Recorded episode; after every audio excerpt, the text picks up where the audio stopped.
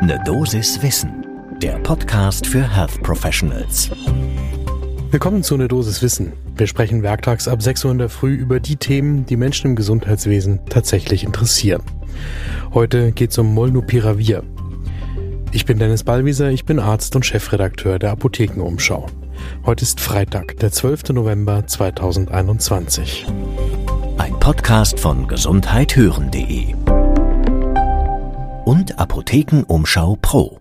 Die US-Firma MSD, also Merck Sharp Dome, nicht das europäische deutsche Unternehmen Merck, berichtet von Molnupiravir, der Pille, die in Großbritannien schon zugelassen ist zur Behandlung von Covid-19 und zwar sofort nach der Positivdiagnose. Jetzt ist die Frage, wann wird Molnupiravir auch von der EMA zugelassen werden. Die EMA prüft aktuell noch.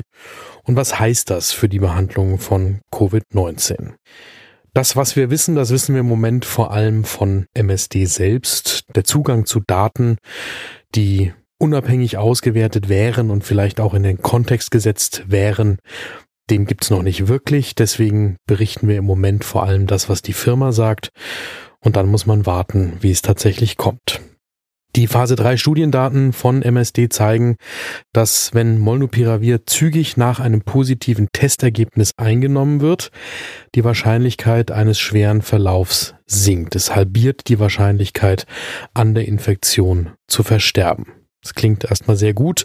Allerdings, wenn man die neuen Daten von Pfizer zum Beispiel dem entgegensetzt, dann ist es vielleicht gar nicht mehr so beeindruckend.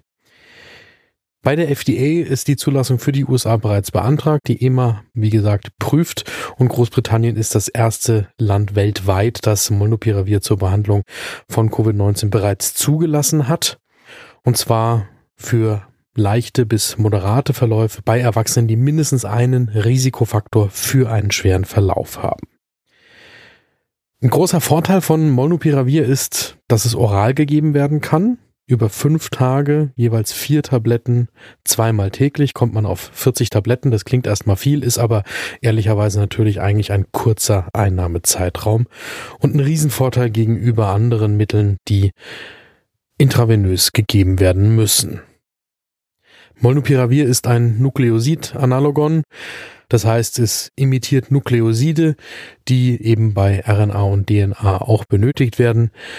Und hier geht es um einen Baustein, der chemisch dem Zytidin aus der RNA ähnelt. Das scheint Molnupiravir verdammt gut zu machen, weswegen es vermutlich hochpotent ist. Allerdings kommt damit auch ein großer Nachteil von Molnupiravir.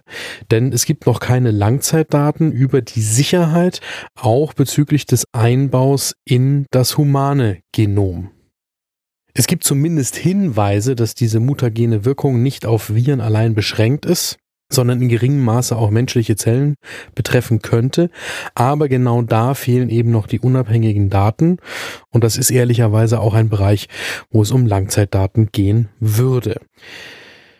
Preislich liegt Molnupiravir mit 600 Euro für eine vollständige Behandlung für Westeuropa zum Beispiel im absolut fairen Bereich, wenn man bedenkt, was ein Aufenthalt auf der Intensivstation angeht. Wenn man in Entwicklungsländer schaut, dann sieht das vom Preis her schon wieder anders aus. Trotzdem bleibt dir der Vorteil eben ein stabiles Medikament zur oralen Einnahme statt eines möglicherweise viel instabileren intravenösen Medikaments. Worum es im nächsten Schritt vor allem gehen wird, ist der Zugang zu den Daten unabhängig vom Hersteller MSD selbst. Schon heute ist aber klar, Gegenüber zum Beispiel Remdesivir, das kaum eine wirkliche Wirkung bringt, ist Molnupiravir deutlich potenter in der Therapie und es kann tatsächlich wirken, wenn es rechtzeitig gegeben wird. Schwierig an der Stelle aber, man müsste eigentlich alle Patienten direkt nach der Positivdiagnose behandeln damit. Und was wir mittlerweile auch wissen aus der pandemischen Zeit, die Patienten kommen häufig gar nicht so schnell zum Arzt, wie sie es müssten, damit Molnupiravir mit dem wirklich richtigen Effekt eingesetzt werden könnte.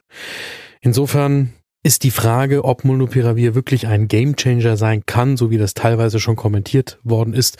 Da wäre ich ehrlicherweise skeptisch. Wichtig ist aber auf jeden Fall, und da sind sich auch alle Expertinnen und Experten einig, solche Medikamente müssen unbedingt entwickelt werden, weil wir die Erfahrung sammeln müssen, auch über diese Pandemie hinaus. Gibt es Themen, die Sie gerne hier werktags ab 6 Uhr in der Früh hören würden? Dann schicken Sie mir eine E-Mail an eine Dosiswissen at apotheken-umschau.de und folgen Sie diesem Podcast. Ein Podcast von gesundheithören.de und Apothekenumschau Pro.